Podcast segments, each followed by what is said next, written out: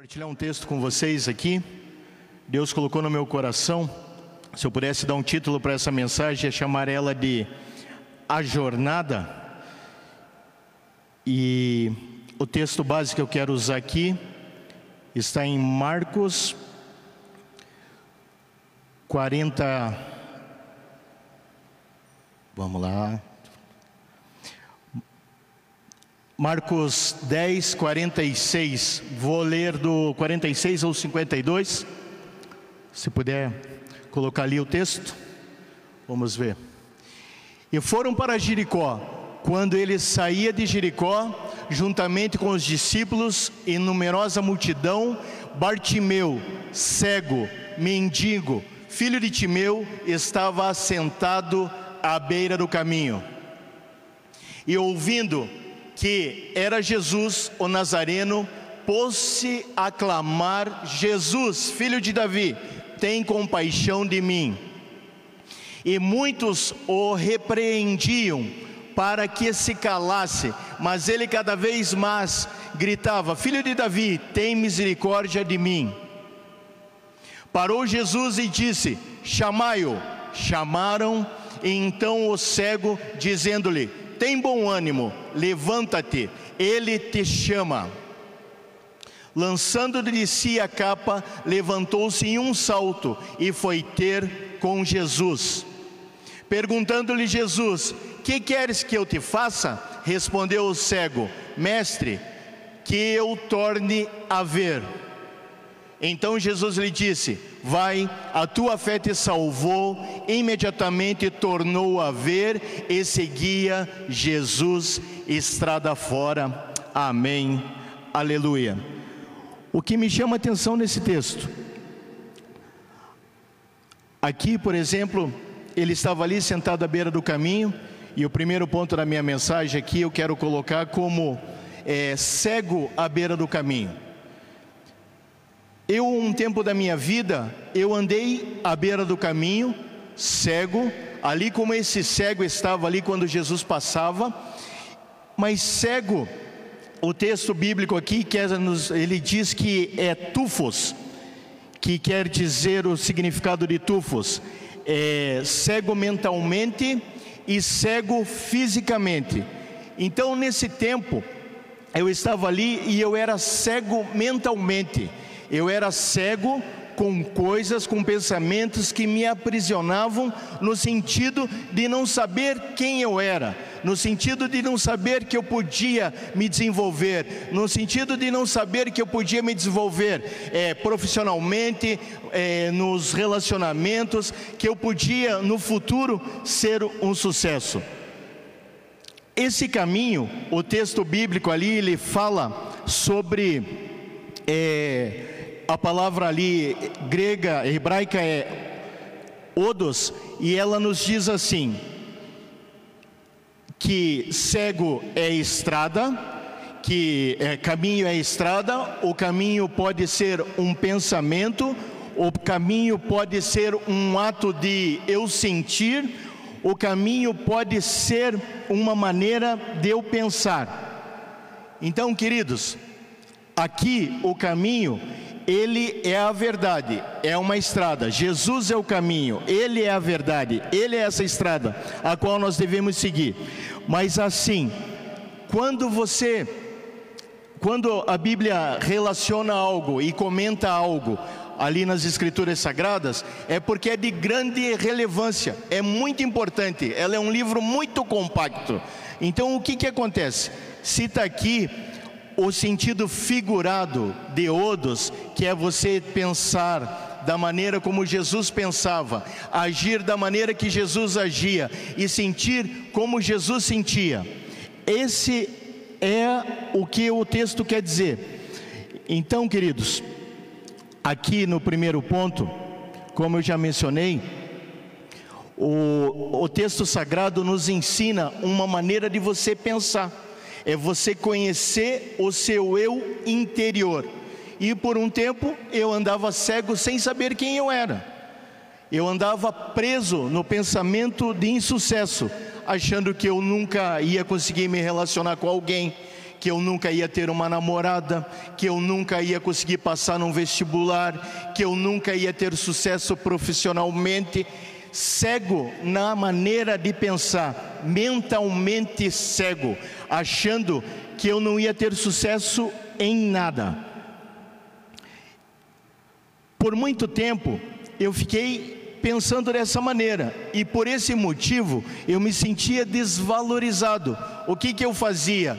Eu me sentia rejeitado, eu me sentia não incluso e eu comecei a ter atitudes, atos para procurar uma falsa alegria. Nesse período, eu comecei a me envolver por isso, é, com álcool, comecei a me envolver com as drogas, comecei a me relacionar com diversas parceiras na busca de encontrar algum tipo de felicidade, na busca de receber algum tipo de carinho, na busca de receber algum tipo de alegria. Só que eu estava ali doente, deprimido. Quando eu chegava em casa, passava o efeito do álcool e das drogas, o que, que eu fazia? Eu pegava um revólver, colocava na minha cabeça e falava assim: Eu acho que não é bom mais viver. Ninguém gosta de mim, ninguém se preocupa comigo, ninguém me ama, as pessoas se relacionam comigo porque eu ando de carro novo, as pessoas andam comigo porque eu tenho dinheiro para pagar bebida para elas, as pessoas andam comigo porque eu tenho droga para dar para elas. E eu me sentia infeliz, eu me sentia deprimido, eu me sentia escravo desses pensamentos de insucesso, de rejeição. Eu escutava da minha mãe, por exemplo, palavras, eu já mencionei aqui, piada do diabo, por que, que você não morre? Você nunca vai ser ninguém, você vai ser um bêbado para o resto da sua vida, você vai ser um drogado, você não vai ter sucesso, você não vai ser ninguém. E eu não entendia. Para mim, Deus era uma farsa. Eu não conseguia acreditar que Deus existia. Por quê? Porque se ele existisse, a mãe não ia desejar a morte do seu filho. Mas é assim: um dia eu tive um encontro com Jesus.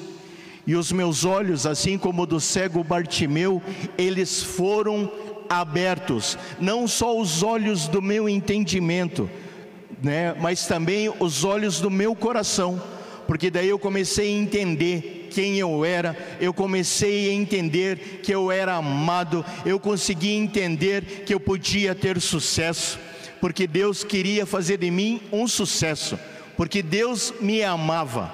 A maior prova de amor para mim, aqui explanada, é um Deus, Criador do céu e da terra e de tudo que nela há, se despir da sua glória, da sua majestade, se fazer homem, nascer de mulher, vir aqui para nos servir, morrer numa cruz como prova de amor por mim e me tornar filho desse Deus. Você pode aplaudir Jesus?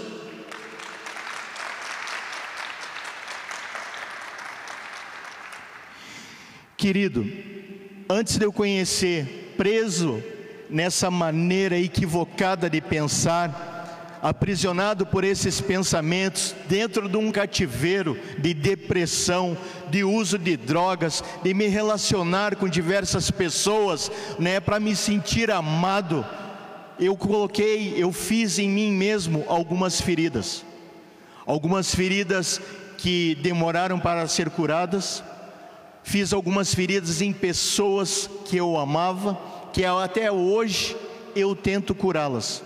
Mas por quê? Por não saber quem eu era, por estar preso nessa identidade falsa, né, de insucesso, por não saber que eu sou filho do Deus Altíssimo, por não saber que eu sou um sucesso. E daí eu fiquei preso por anos nisso, até o dia que eu conheci Jesus. Aleluia. O segundo ponto que eu quero colocar aqui nessa mensagem é a cegueira que eu vejo em algumas pessoas. Essa cegueira que eu tenho visto em algumas pessoas, ela é uma cegueira que a pessoa pensa que ela não vai ter sucesso profissional, que ela pensa que ela não vai também ter um, um relacionamento bem sucedido, ela pensa que ela não vai ser feliz no seu noivado, no seu casamento, ela pensa que ela não vai ser feliz no seu trabalho, que nunca vai conseguir estudar, que nunca vai conseguir se formar, que nunca vai conseguir concluir uma faculdade. Mas às vezes essa pessoa, ela é escrava de um pensamento que ela fez algo errado na vida dela, por isso que ela não merece o perdão, por isso que ela não merece ser feliz, por isso que ela tem que sofrer. Ela é presa nesse modelo mental. Ela é uma escrava desses pensamentos, ela está ali presa a isso, e ela entende que, ah, eu fiz coisa errada mesmo, eu não mereço o perdão de Deus, eu nasci para sofrer, essa é minha sina, eu vou ser assim para o resto da vida. Né? Eu nunca vou ter sucesso. Eu fiz coisas muitas erradas. Eu maltratei minha mãe, eu respondi minha mãe, eu desobedeci minha mãe, eu usei droga, eu me prostituí. Não, querido. Esse é um modelo errado e equivocado de pensar. Jesus te ama e ele assumiu a culpa de todo o seu pecado. A Bíblia diz que nós somos justificados, redimidos por Cristo na sua obra da cruz do Calvário. Quando ele morreu naquela cruz, na verdade a condenação era minha, por causa do meu pecado, eu devia morrer naquela cruz, eu devia ser chicoteado, cuspido e morto. Mas Jesus provando o amor do Pai, nos demonstrando o amor do Pai e o amor dele por nós, ele foi lá e se ofertou naquela cruz, em troca do meu pecado.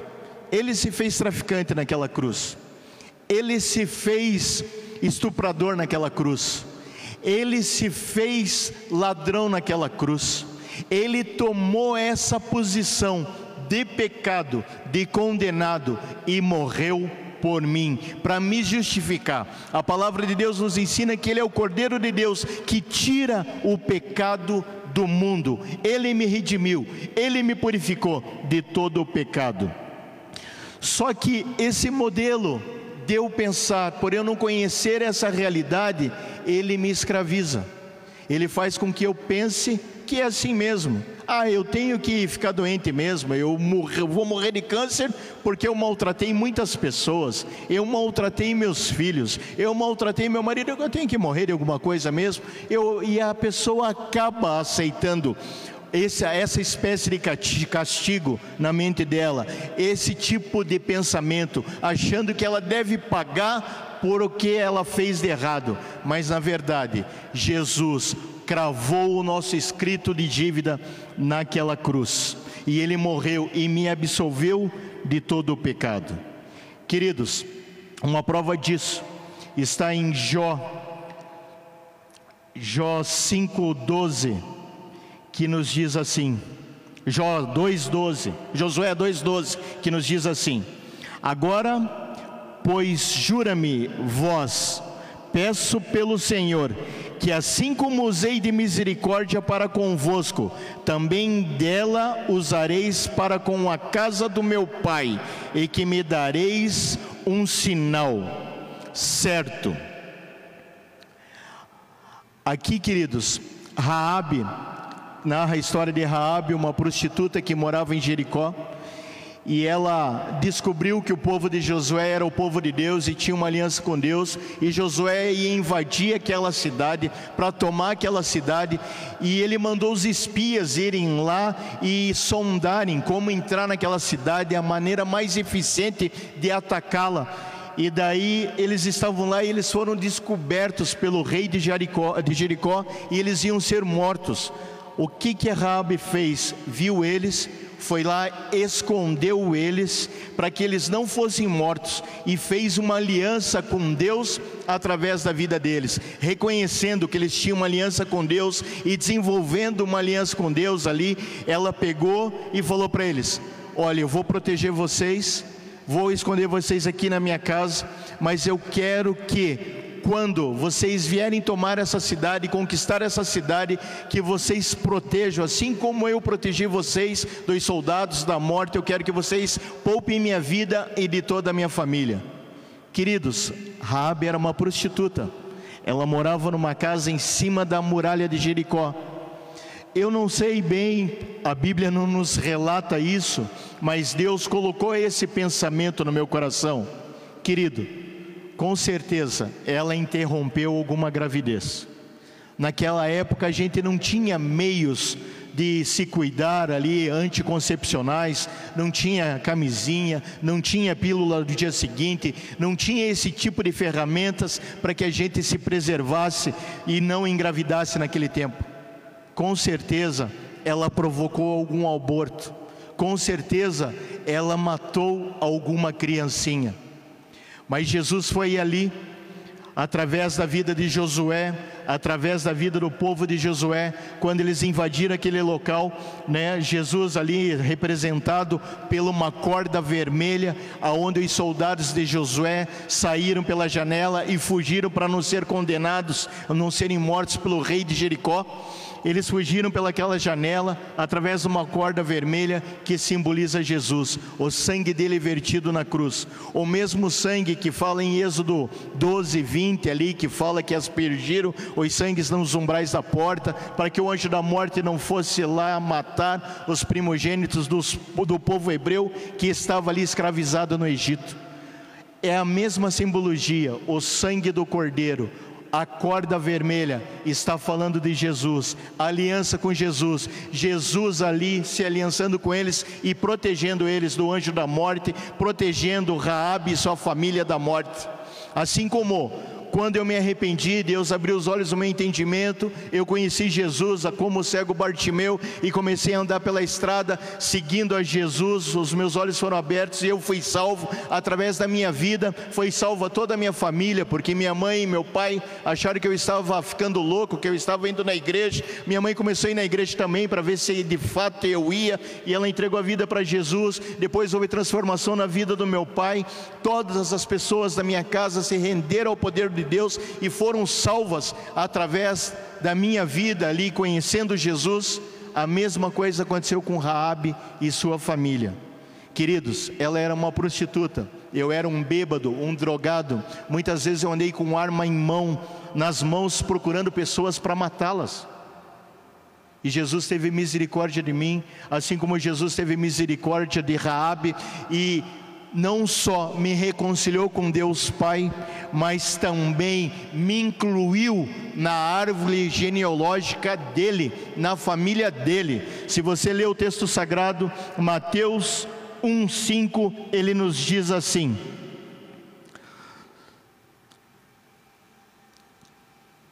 Mateus 1:5 Salmo gerou de Raabe a Boaz este de Ruth gerou Obed e Obed Gesé. Você vai ver ali que daí foi gerado Jesus na sétima geração. Querido, Raabe foi incluída na árvore genealógica de Jesus. Hoje, cada pessoa que reconhece a oferta de Cristo Jesus na cruz, que entende que Ele nos comprou o direito de ser filhos de Deus, é incluído nessa árvore genealógica. E não importa se você matou criancinha, se você roubou, se você mentiu, se você se drogou, se você se prostituiu, todos os teus pecados estão perdoados. Ele te ama e ele quer que você seja membro dessa família. Aqui, queridos, quando você recebe a Jesus, o texto sagrado nos ensina que você é uma nova criação em Cristo, segundo Coríntios 5, 7. Se não me falha a memória. Vamos lá.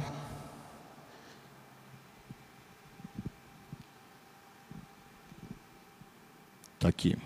Vamos lá.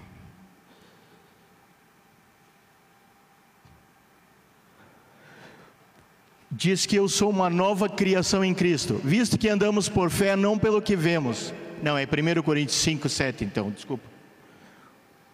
Fugiu o texto aqui.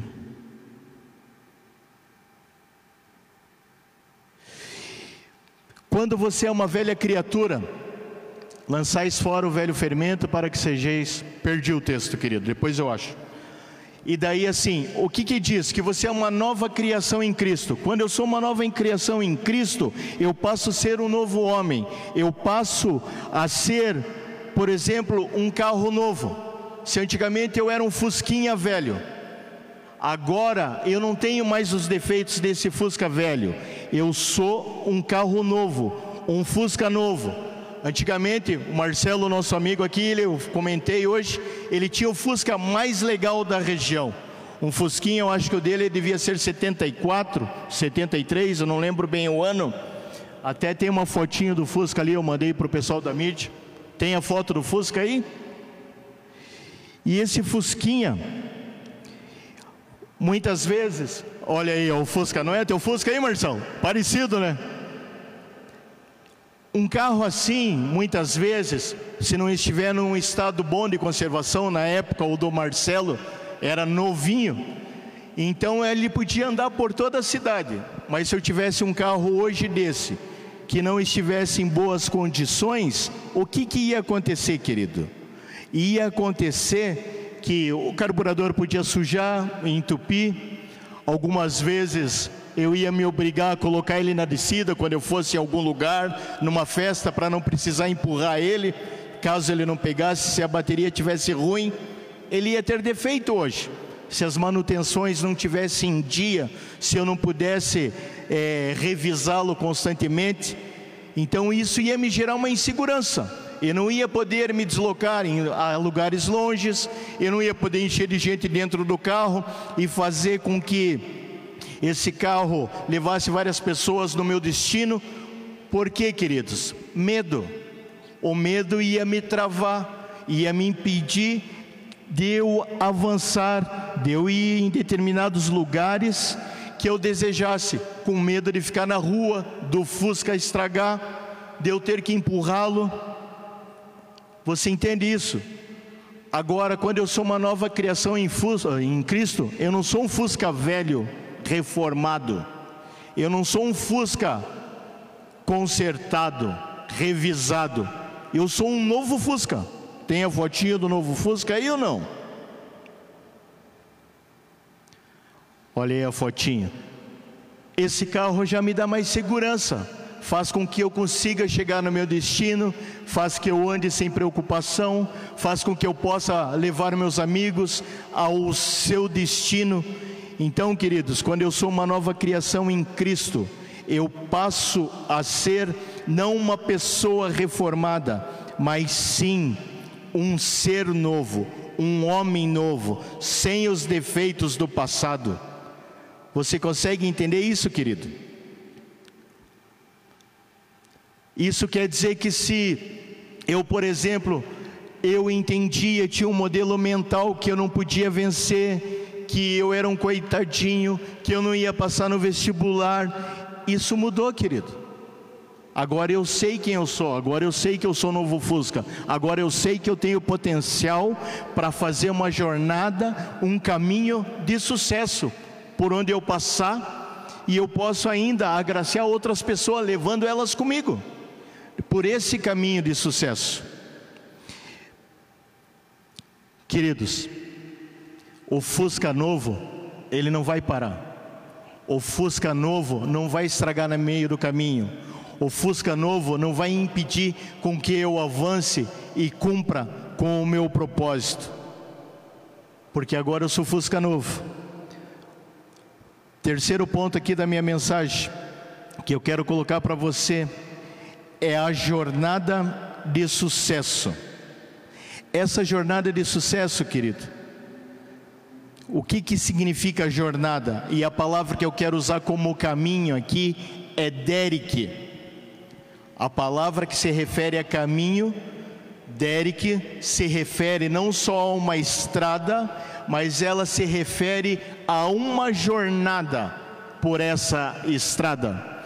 Aí nós vemos o que é jornada, significado de jornada, caminhada que se faz no período de um dia trabalho desempenhado no decurso de um dia. A minha jornada foi difícil, dia marcado por situação fora do comum. Milagres, queridos. A gente vê Jesus ali em Lucas 7. Se você ler o capítulo todo, em Lucas 7, 7 vai mencionar ali que o centurião chegou até Jesus, queria que seu servo fosse curado. Jesus falou que ia até a casa dele e ele falou que não era digno de receber Jesus em sua casa e que apenas uma palavra de Jesus, seu servo seria curado. Jesus se admirou, falou assim: Eu nunca vi tanta fé em Israel, que seja conforme a sua fé. E ele chegou lá, o servo dele estava curado. Aí logo depois nós vemos Jesus andando com os seus discípulos, ele encontra um cortejo fúnebre. Se não me falha a memória, está no versículo 7, Lucas 7, 9. E daí, quando ele chega ali naquele cortejo, a Escritura Sagrada diz que ele encostou no esquife. Uma versão bíblica fala que ele encostou no caixão. E aquele jovem, que era filho de uma viúva, ressuscitou. Querido, você não tem noção do tamanho desse milagre. Hoje é uma prática em Israel, lá eles velam as pessoas por mais de três dias e ainda algumas pessoas ali são injetados líquidos. Na época, eles tiravam todos os órgãos dessas pessoas, colocavam ervas aromáticas, enchiam de capim cheiroso os seus mortos para sepultá-los. O milagre não está ali em só ressuscitar o morto, mas está em fazer um novo rim para ele, um novo coração para ele, um novo pulmão para ele, um novo intestino para ele, fazer órgãos novos. E assim, queridos, Jesus, se você ler o capítulo 7 todo, você vai ver que ele teve vários momentos que ele teve ali sendo usado pelo Pai em nome do Pai, expressando o amor de Pai, do Pai pelas pessoas, as curando, as salvando, as libertando uma jornada de eventos extraordinários, uma jornada de milagres que fizeram com que o morto ressuscitasse, que o servo do centurião fosse curado. E assim, querido, ele deixa o exemplo para nós do amor do Pai, de como expressar o amor do Pai. E essa jornada de sucesso, que ele fazia ali, esse exemplo que ele nos dava, é como se ele estivesse sendo o ator principal de um filme. Vamos imaginar que nós estamos num filme da vida real. Quem escreveu o roteiro desse filme foi Deus, e o roteiro desse filme, ali o personagem principal desse filme, Jesus Cristo, que ele desenvolveu o seu papel com grande maestria, ele desenvolveu o seu papel e finalizou o seu papel até a morte de cruz. Ele, como ator principal deste filme, da vida real, morreu ali e ele cumpriu com o seu propósito, com o seu objetivo, e ele deixou ali o exemplo. Só que ele nos chama para ser também, fazer parte desse filme chamado Vida Real.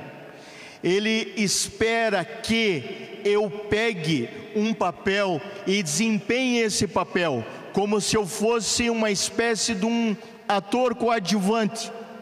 Se você vê o significado de ator coadjuvante, você vai ver que é um segundo ator que faz vários filmes ali, que muitas vezes ele desenvolve papéis que ele dá suporte né, para o ator principal, querido, Deus, através de Jesus, Ele espera que você desenvolva um papel desse, que você seja um ator coadjuvante e participe desse filme chamado Vida Real.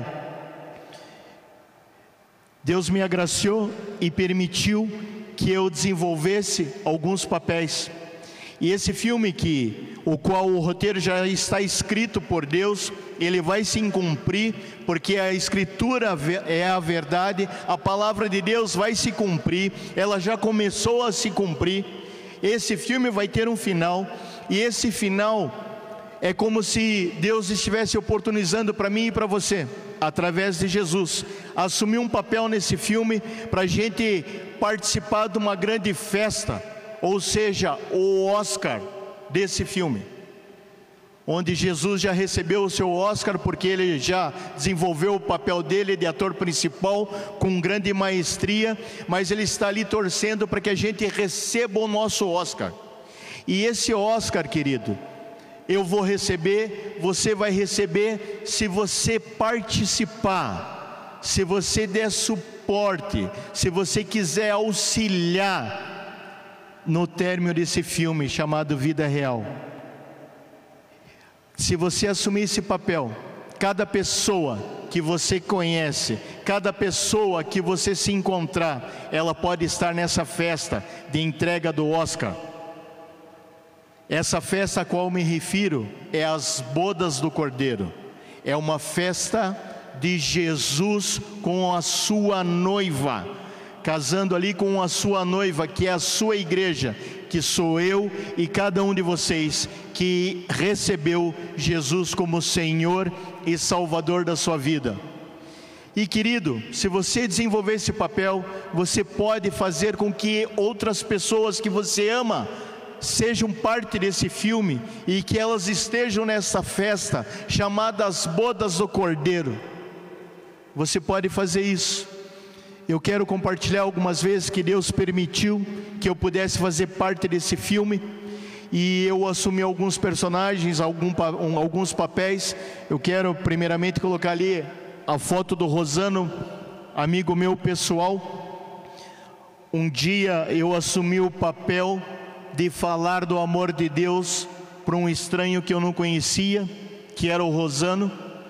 E o Rosano conheceu Jesus através da minha vida, frequentou nossa igreja lá em Curitiba, na época quando a aba era a nossa igreja, e ele começou ali a sua caminhada cristã, juntamente com a sua esposa, e ele permitiu, né, me concedeu a honra de fazer parte do relacionamento familiar deles ali, juntamente com a sua família, e eu pude casar o filho dele. Tem uma fotinha aí do casamento. Aí está o Felipe, está a Talita. A gente pôde casar eles. O, o Rosano, infelizmente, não está entre nós mais. Ele partiu para a eternidade.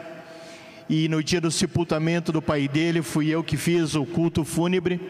E o filho dele falou assim: Gerson, eu quero fazer tudo certinho agora. Eu não quero mais que o mal toque na vida da minha família.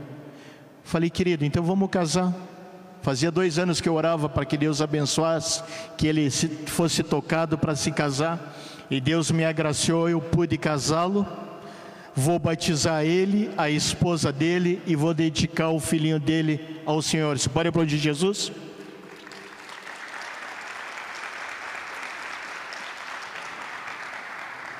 Outro papel que eu desenvolvi que eu aceitei a participar, ser o personagem desse filme da vida real, foi me colocar numa posição de pastor e orar pela Sara. Pode passar a próxima fotinha. A Sara é uma menina que foi acometida de uma enfermidade, leucemia. Ela fez um transplante de medula e ela, ah, esse aí é outra fotinho Vou colocar aí, contar desse aí então, que a fotinha está aí. É o casal de amigos nossos, são membros aqui da igreja. Por um tempo Deus permitiu que a gente caminhasse com eles no nosso grupo familiar. E eles tinham uma dificuldade, eles não podiam engravidar. Aí Deus me abençoou no sentido de eu assumir o personagem, de desenvolver um papel, de ali orar com eles como pastor. E Deus curou o ventre dela, curou ela da esterilidade e ela hoje tem essas duas filhas, a Manu e a Mariana, e eles me concederam o privilégio de dedicar as meninas ao Senhor aqui na igreja. Então foi um papel que eu desenvolvi, um personagem que eu desenvolvi, podendo orar com eles. Mais uma fotinho, por gentileza. Essa é a Sara. A Sara foi cometida de, de leucemia, fez um transplante de medula e ela não podia ela dormia, sentia dores horríveis e o pai dela usava um spray anestésico para passar nela para ela tentar dormir, que ela ficava gritando de dor. E eu assumi a posição de pastor. Um dia fui visitar ela na sua casa. Fui lá, orei com ela, ela entregou a vida para Jesus. Eu falei para ela, perguntei se ela cria que Jesus podia curá-la. Ela falou que sim. Eu contei a história para ela que um dia Jesus curou o meu fígado, porque eu tinha um problema no fígado por uso abusivo de álcool e de drogas. E eu falei para ela que eu sentia essa região queimar quando eu fui curado no culto e que eu ia orar por ela e que se ela cresce, Deus ia curar ela. Ela falou: Eu creio. Entregou a vida para Jesus. No mesmo momento, ela testemunhou para mim que ela não sentia mais as dores que tinha passado e ela falou: Eu creio que eu fui curada. Eu falei: Eu também. Passou uns dias, ela sonhou que Jesus falava com ela: Sara, você quer que outras pessoas sejam alcançadas pelo meu amor através da sua vida? Quero. Sara, então se batize. Mas como? Fala com o pastor Gercinho, ele vai te batizar. Ela chegou uma tarde aqui na igreja, a mãe dela conversou comigo porque ela estava envergonhada. Eu falei: Não importa onde seja, eu vou te batizar. E ela falou para mim: É muito longe, pastor. Não importa onde seja, eu vou te batizar.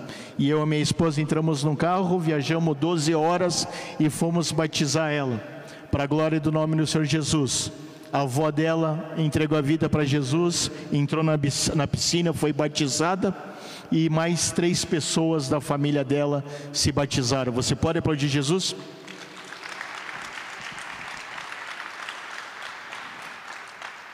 Outro papel que Deus me agraciou e eu desenvolvi foi para ele falar pro, do amor dele para um, um, casal de amigos hoje. Tem a fotinha aí do pessoal com o chapéu mexicano aí. Uma antes, chapéu mexicano, que é a Poliana e o marido dela, o Paulo, eles. Eu conheci ela no hospital e eu estava ali desenvolvendo um personagem, um papel nesse filme da vida real de capelão.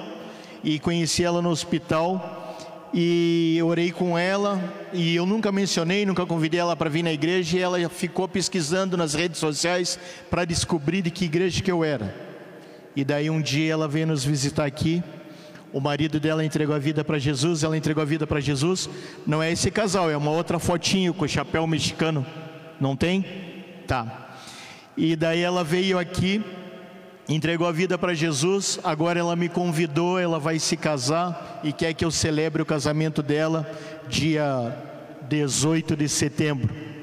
E aqui eu assumi um papel, um personagem de missionário. Fui até o Paraguai Deus me agraciou de eu orar com esse senhor e com essa senhora. Esse senhor ali, eu estava orando por ele, e daí perguntei para o outro pastor que estava comigo: o que que esse senhor tem? Ele nasceu surdo. Ah, nasceu surdo. Vamos orar então. E daí comecei a orar para que Deus tocasse os ouvidos dele, que ele voltasse a escutar. E daí eu estralei o dedo assim, ele me olhou assustado. E eu falei: Você está me ouvindo? E ele sacudia a cabeça. Está me ouvindo? E ele sacudia a cabeça. E daí os filhos deles impressionados: Pai, você está ouvindo? Pai, você está ouvindo? Pai, você está ouvindo? E ele fazia que assim, que estava ouvindo. Aí eu fui orar com a esposa dele, essa senhorinha. Comecei a orar por ela. E daí eu falava: Ouvido, abra-te agora. E fazia assim, ela estática, parada me olhando. E daí eu peguei e falei assim: Mas Deus, tua palavra diz que Jesus se fez justiça. E é uma injustiça o marido escutar e a esposa não escutar. Espírito de surdez, sai dela agora, abra-te ouvido. E estralei o dedo, ela pegou, pulou no meu pescoço, me abraçou. Nós começamos a chorar ali. Eu fiquei, eu acho que uns 40 minutos sentado no meio-fio chorando, porque eu não conseguia entender como que Deus é capaz de usar uma pessoa que andava com um revólver na mão procurando pessoas para matá-las, para abençoar duas pessoas que nasceram surdas e fazer com que elas voltassem a escutar. Você pode aplaudir Jesus?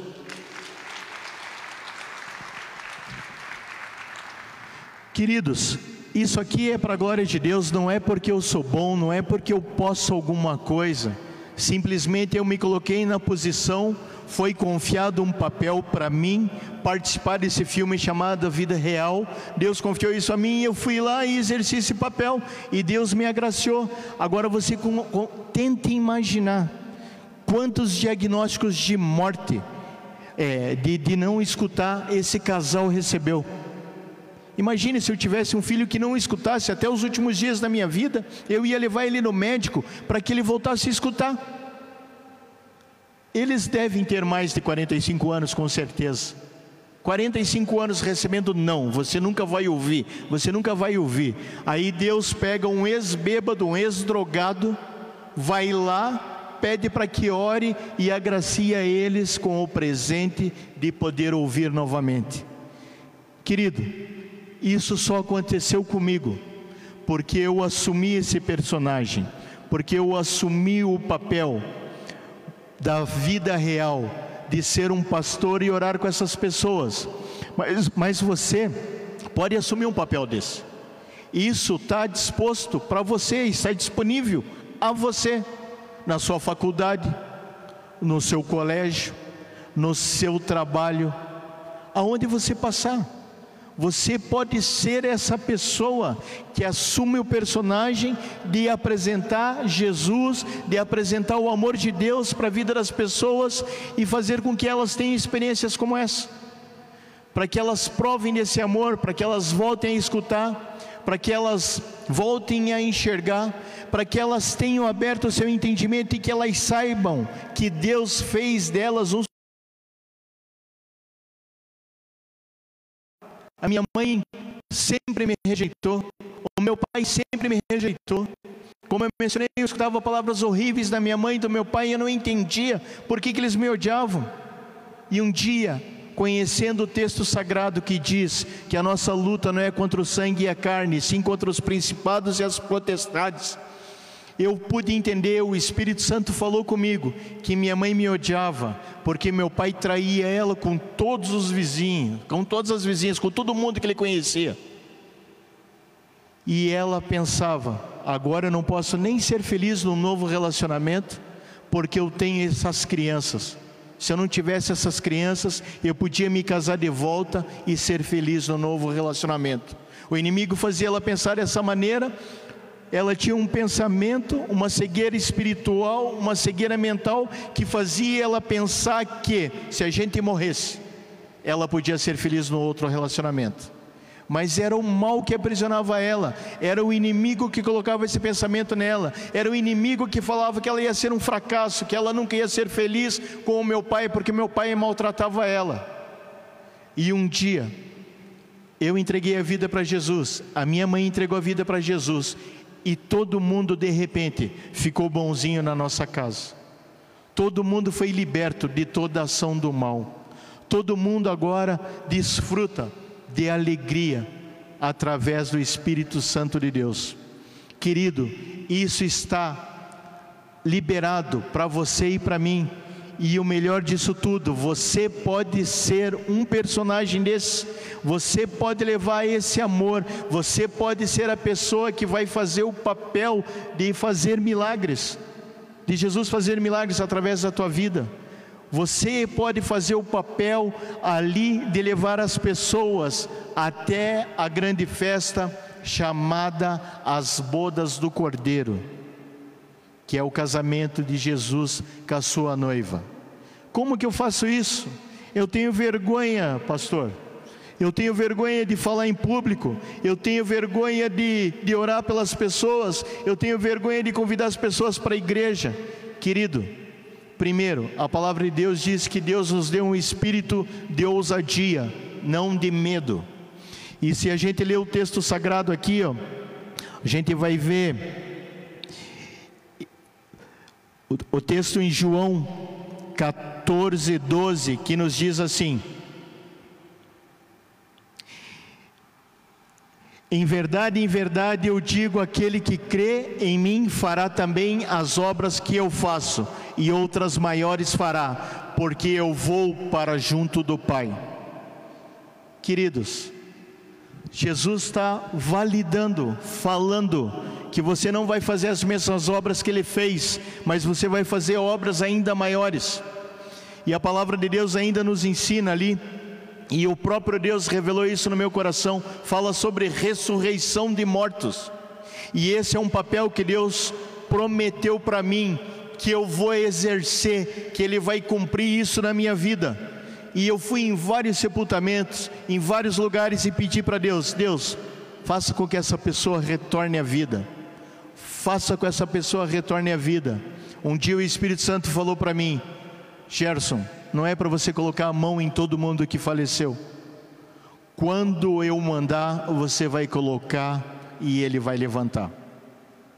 Querido, hoje eu não coloco a mão em todo falecido, em todo sepultamento que eu vou, mas a palavra de Deus me ensina que Deus não é o homem para que minta, nem filho do homem para que se arrependa. Está em Números 23, 19 e ele prometeu para mim que quando eu fosse no lugar e colocasse, ele mandasse, e eu colocasse a mão sobre o morto, ele ia ressuscitar. E ele vai fazer através da minha vida. Isso aconteceu quando eu fui sepultar a Sara. A Sara, depois que eu a batizei, um ano depois ela morreu. Os médicos examinaram ela, falaram que ela não tinha nenhum tipo de doença mais, que não achavam sintoma, porque os sintomas tinham parado, não, não existiam mais. Desenganaram ela, falaram que não sabia o que fazer mais, e ela viveu por praticamente um ano longe dos hospitais, sem passar pelas sessões de quimioterapia.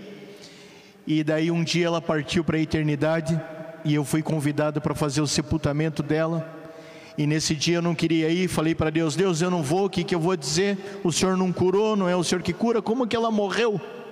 E o Espírito Santo falou para mim assim: Meu filho, quem disse que ela não foi curada? Eu simplesmente trouxe ela para casa, foi a escolha dela, ela pediu para estar comigo,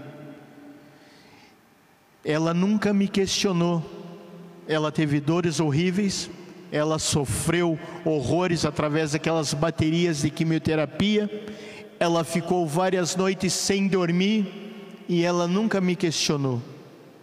Quem é você para me questionar? Ela só pediu para estar comigo e eu a trouxe para junto de mim. E daí eu comecei a chorar. Falei, Deus, o que, que eu vou falar para eles? Eu vou chegar lá no sepultamento, vou falar o que para eles? Que o Senhor não a curou? Ele falou: Fale o que eu te disse. Que ela era a única pessoa que podia me questionar. E ela nunca me questionou. Ela nunca perguntou o porquê que ela sofreu tantas dores. E diga que ela pediu para estar comigo. E eu pude falar isso ali no sepultamento, e Deus tinha entregue um texto bíblico para o pai dela que falava exatamente isso, que ele tinha trazido ela para junto dele. Queridos, você pode ser um instrumento na mão de Deus. Você pode ser esse personagem desse filme chamado Vida Real. Você pode curar pessoas, pregar nesse púlpito, orar pelas pessoas, evangelizar, ministrar casamento. Você pode fazer aquilo que você quiser através do poder de Deus. A palavra de Deus fala ali sobre a, a parábola da vinha não sei se vocês conhecem bem ali a, a parábola da vinha, mas diz que o dono da vinha foi ali e contratou ceifeiros para a colheita da vinha. E ele, um chegou de madrugada, outro chegou perto do almoço, outro chegou depois do almoço e um na final da tarde e recebeu um denário. E esses homens ali, quando foram receber seu pagamento, o dono da, da vinha chamou e pagou um denário para cada um deles. E um deles o questionou, falou assim: Mas, Senhor, você está sendo injusto conosco. Como que você pode agir com tanta injustiça? Eu cheguei de madrugada e ele está recebendo o mesmo salário que eu.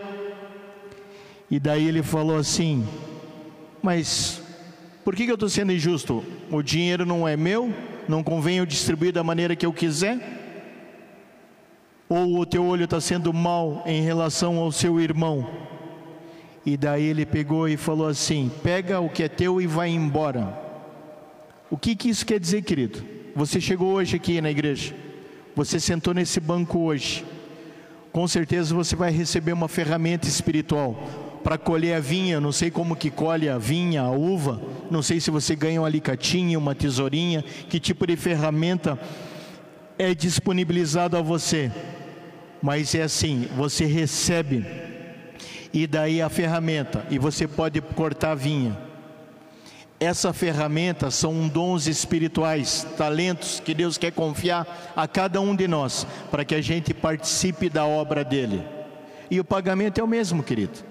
Eu cheguei aqui há 20 anos, eu recebo o mesmo pagamento que você chegou agora, e eu recebo a mesma capacitação sobrenatural do Espírito Santo para fazer isso. E daí eu posso desenvolver qualquer papel. Eu posso desenvolver o papel de evangelista, eu posso desenvolver o papel de mestre, eu posso desenvolver o papel de apóstolo, eu posso desenvolver o papel de capelão para ir lá orar no hospital pelas outras pessoas, para que elas sejam curadas. Eu posso casar aqui nesse púlpito, eu posso. É, visitar os doentes, eu posso fazer aquilo, aquele papel que eu desejar, contribuir com esse filme chamado Vida Real.